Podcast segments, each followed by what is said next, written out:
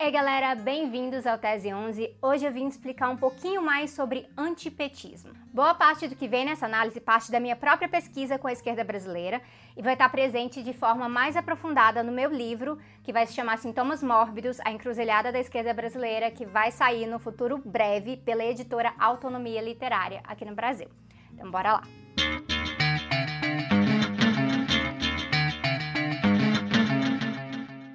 A gente está vivendo uma das conjunturas mais confusas possíveis no Brasil. Algumas coisas estão bem claras, outras nem tanto.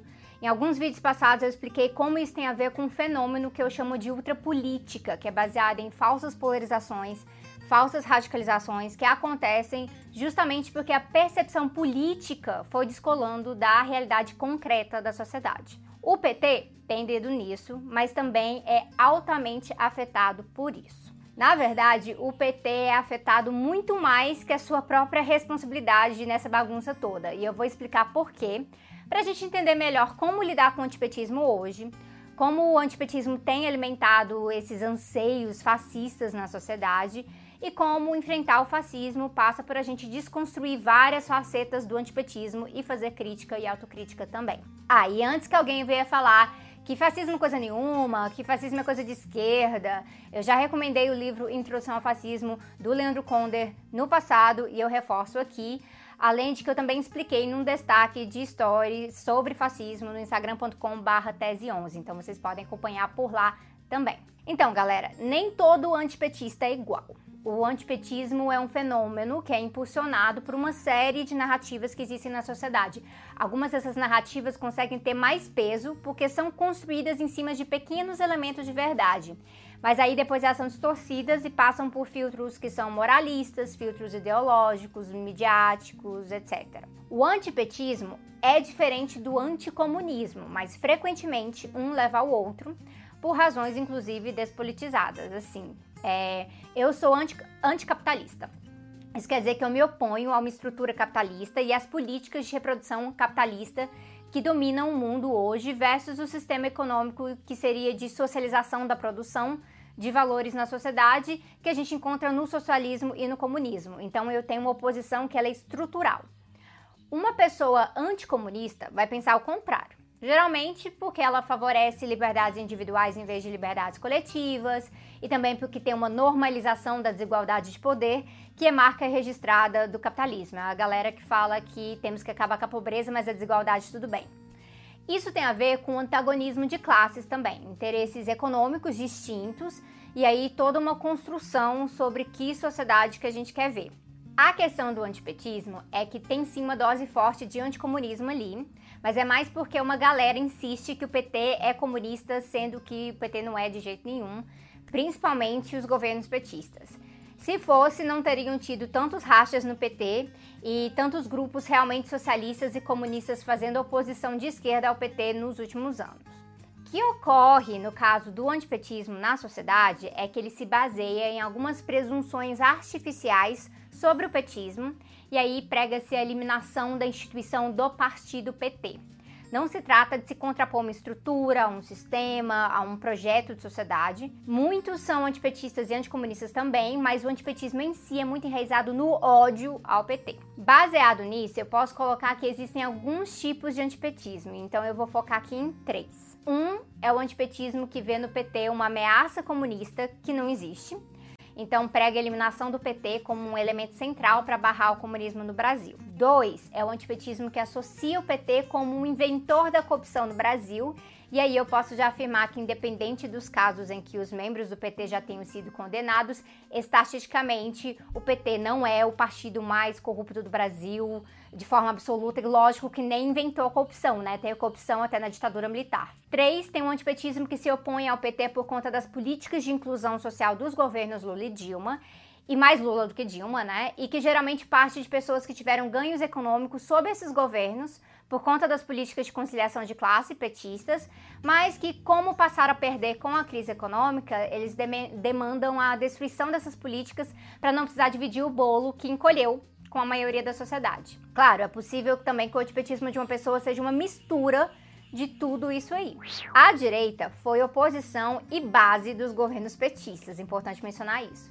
E aqui eu tô falando de esquerda e direita num sentido sério mesmo, não essas abstrações de gente que acha que direita no Brasil só existiu na ditadura militar. Ou essa galera que mistura esquerda com pró-Estado, direita com Estado mínimo, sem nem saber que a esquerda marxista tem na sua origem uma crítica do Estado como burguês. Enfim, eu vou deixar aqui no card um vídeo que eu já fiz sobre isso. A questão é que o antipetismo não é novidade, mas ele está cada vez mais forte nessa conjuntura de ultrapolítica, especialmente porque ele é um excelente mobilizador para a extrema-direita no Brasil. E quando isso chega ao ponto de falarem, né, de, de varrer petistas do Brasil, ou mesmo metralhar os petistas, como o Bolsonaro falou em vídeo, esse movimento pela eliminação física do outro, combinado a uma série de outros fatores, vai se associando historicamente ao fascismo. O antipetismo, então, ele é um fenômeno que ele é gerado e ele é manipulado pela direita, né, de modo a produzir narrativas contra a esquerda, contra políticas de esquerda, contra a presença da esquerda na disputa central das instituições no Brasil também. Hoje é o PT, mas poderia ser o PDT, por exemplo. É, mesmo a Marina Silva, que fica em cima do muro o tempo todo, ao promover algumas políticas progressistas, ela também sofre de ataques similares. Para o primeiro tipo de antipetista, eu sinto muito informar, mas o PT não é comunista. E ainda, para minha tristeza, não tem risco nenhum de governo comunista no Brasil para os próximos anos. É exatamente o contrário. Vocês que acham que tem doutrinação comunista acontecendo, se ela está acontecendo, ela não está dando certo, né? Só está gerando bolsonarista, pessoas com valores individualistas, gente que acha que privatizar vai resolver todos os problemas do Brasil, etc. Sobre isso, eu recomendo o último vídeo da, da Débora Baldin, falando de questões econômicas do Bolsonaro versus o Haddad. E se você já não segue o canal dela, olha lá e segue, por favor, né? Enfim, nem na sua concepção o PT se propôs a ser um partido comunista, tá bom? Sempre foi um partido amplo de esquerda que abrigava diversas posições progressistas diferentes ali dentro. E caso você não saiba, as posições de comunistas ali dentro sempre perderam para as posições da direção. Então, se você é anticomunista e tem medo do comunismo, é, primeiro, o episódio 10 aqui do canal explica um pouco dessa visão do anticomunismo. Segundo, o seu problema é muito mais comigo do que com o PT. Um partido de esquerda moderada que se adaptou muito bem à ordem no poder e cujo modo de governar, que é marcado por uma política que a gente chama de lulista, foi muito, muito mais focado em promover crescimento capitalista aliado a políticas de inclusão social que fazer no mínimo algumas reformas importantes, como a reforma agrária. Então, quem dirá qualquer coisa revolucionária em si. Lógico que aqui a gente tem que colocar a galera também que tem medo de ideologia de gênero, kit gay, essas coisas, mas tá explicado para quem quiser ver na internet que não existe kit gay ensinando criancinhas a fazerem sexo. O livro que o Bolsonaro mostrou no Jornal Nacional nunca nem foi usado pelo MEC. E ideologia de gênero, na verdade, é o que propagam na sociedade falando que rosa é de menina e que menino não pode chorar. Não o contrário, tá bom? Ah, mas agora eu te peguei, porque a Manuela, vice do Haddad, é comunista. Ela mesma já disse isso, e se ela disse, eu não vou contestar. Só que a Manuela tem mais de 10 anos como representante eleita, e sabe quais foram os projetos de lei dela? Foram tipificando criminalmente uh, delitos na internet, sobre igualdade salarial entre homens e mulheres, prioridade de atendimento para pessoas com doenças graves, foi política de combate à seca, coisas assim por diante. Não é nenhuma coisa de bicho papão. Deu para ver, né?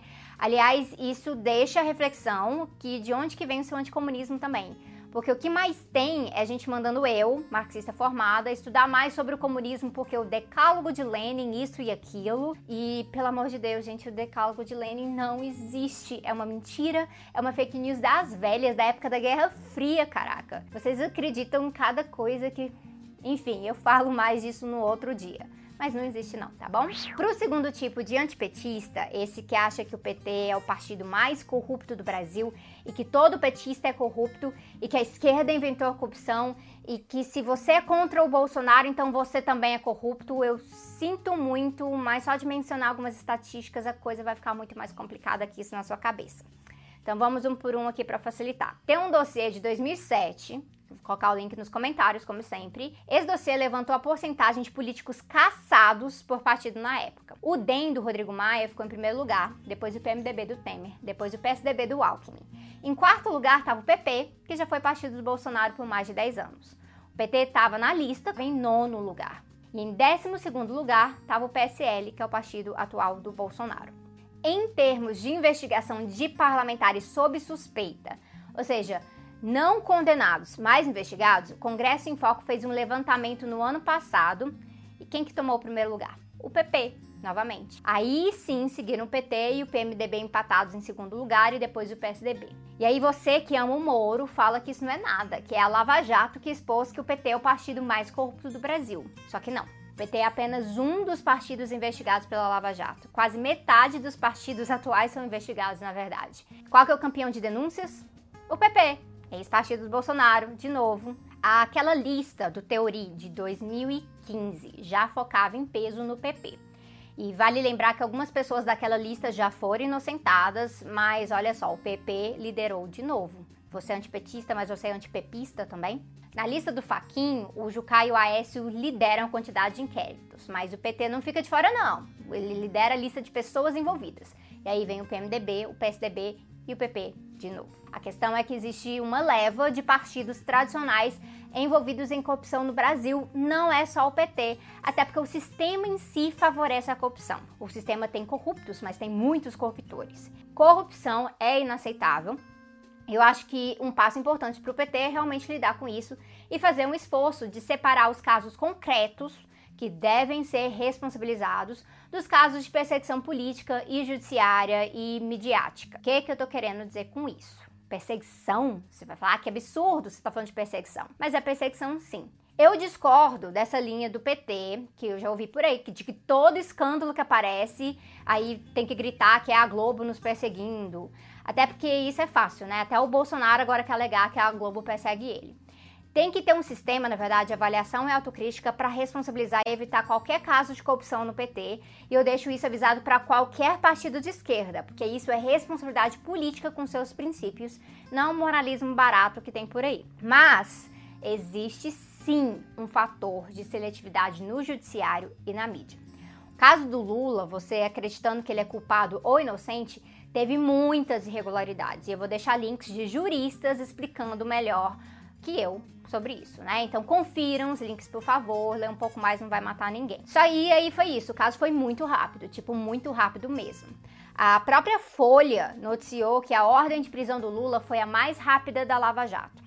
A revista Época contou que o TRF4 foi mais severo com Lula do que em outros 154 casos parecidos. A matéria conta que o TRF4 pesou mais com Lula na velocidade do processo, na unanimidade dos embargadores e na dureza da pena. O Moro sentenciou o Lula uh, e seis meses e meio depois o TRF4 condenou também. Normalmente, para Lava Jato, esse prazo é de 18 meses mas tinha eleição esse ano e o Lula era o favorito e tal. Então, assim, eu não tenho provas de que eles aceleraram o processo por conta disso, mas dá para ter muita convicção, viu? E aí tem todo um fator de controle de narrativa popular também. Por exemplo, eu mostrei aqui que o PT é apenas um dos partidos envolvidos nos esquemas de corrupção.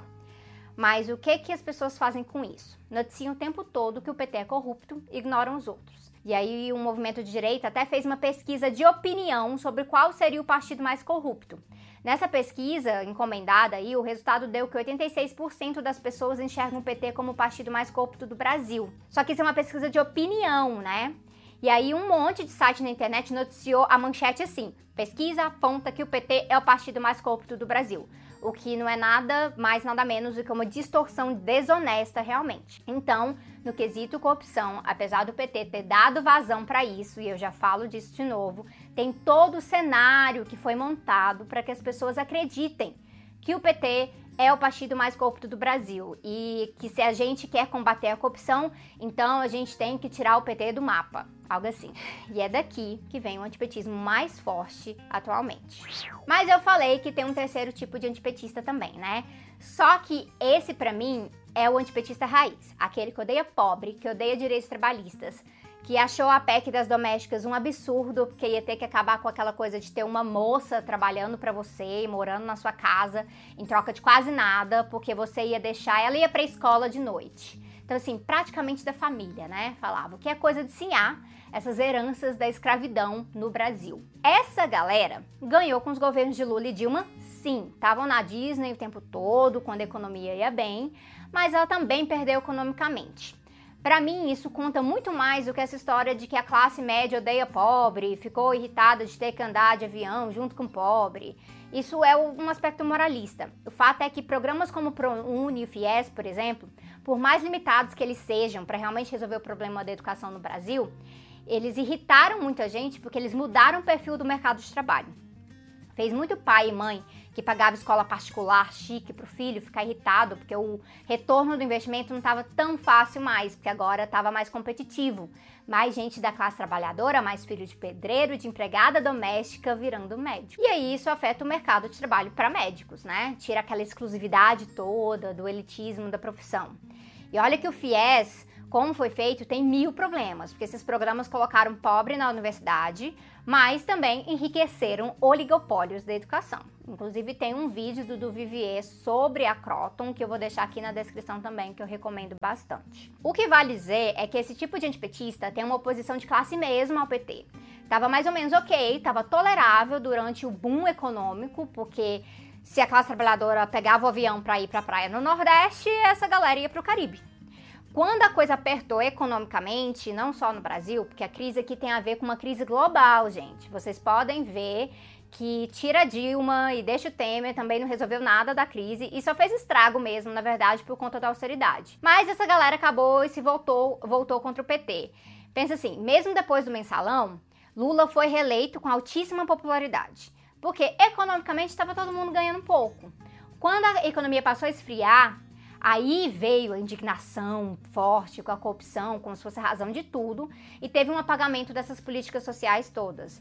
Então isso faz desse tipo de antipetismo o mais ligado com a questão de interesse de classe mesmo no Brasil. Galera da elite, ou que pensa que é elite, né? Gente que quer desigualdade do jeito que tá e gente que coloca caco de vidro na vizinhança para a pessoa em situação de rua não dormir perto do seu prédio chique. Infelizmente, isso é sim a cara da elite brasileira e um dos erros do PT, principalmente do Lula, foi justamente acreditar que era possível conciliar essa galera com aqueles que querem mais justiça social. Foi ter promovido, um dos erros foi ter promovido melhorias, ao mesmo tempo que fazia muitas concessões, como as várias coisas que eu apontei num vídeo velho, episódio 6 aqui do canal, com quando o PT se aliou com a direita em várias políticas econômicas por aí. Eu acho importante frisar isso porque eu faço oposição de esquerda ao PT, eu não sou antipetista. Inclusive, eu sei que existe pessoas que se taxam como antipetista de esquerda e eu tento desconstruir para essas pessoas que isso não está no interesse da esquerda, porque o antipetismo circula como anti-esquerdismo, é praticamente um bumerangue na nossa mão. O que tem que ser feito são críticas de esquerda aos governos petistas e para mim esse tipo de crítica precisa ser incorporada pelo PT o quanto antes, porque só assim pode-se evitar alguns desses erros e fazer as mudanças necessárias para recobrar a confiança da sociedade. E isso é importante mesmo, porque apesar do PT não ter criado o antipetismo, as suas ações contraditórias no governo em relação à elite e o fato que o PT desmobilizou muito a classe trabalhadora comparada antes da presidência e despolitizou muito também, insistindo que a conciliação de classes era o único caminho, tudo isso criou lastro para o antipetismo. Plantou uma sementinha que a direita e a elite deturpou e usou para servir os seus próprios propósitos. A gente sabe, por exemplo, que se Lula não tivesse achado que presidente tinha que ser amigo dos empresários, provavelmente o caso do triplex nem teria rolado. Eu não sei o quanto o PT está aprendendo, mas eu sei que para barrar o Bolsonaro, a esquerda está se unindo numa frente antifascista e que a campanha do Haddad está tendo que ouvir, sim, as sugestões e críticas. Eu vi até que incorporou algumas coisas do programa do Boulos e eu vi que tirou umas coisas ruins que estavam no programa original, tipo essa ideia maluca de constituinte nesse momento de crise de consentimento político no Brasil. O nosso papel agora é fortalecer a candidatura Haddad, mas sem abrir mão das críticas. Para mim, Antipetismo se combate com conhecimento e com crítica, e no caso dos petistas, autocrítica. Eu, com todas as minhas críticas, nossa, crítica, crítica, crítica, eu tô junto nessa missão pelas garantias democráticas e contra o fascismo. Vamos que vamos. Acompanhe também lá no Instagram e no Twitter, que eu estou fazendo várias análises por lá. Eu sugiro também ver a minha participação no Anticast 353, onde eu comento a entrevista do Lula para o livro da Boitempo e conto mais dessas contradições inclusive contradições que ele mesmo admite. E é isso, pessoal. Até mais. Não se esqueçam de inscrever aqui também. Muita força pra gente.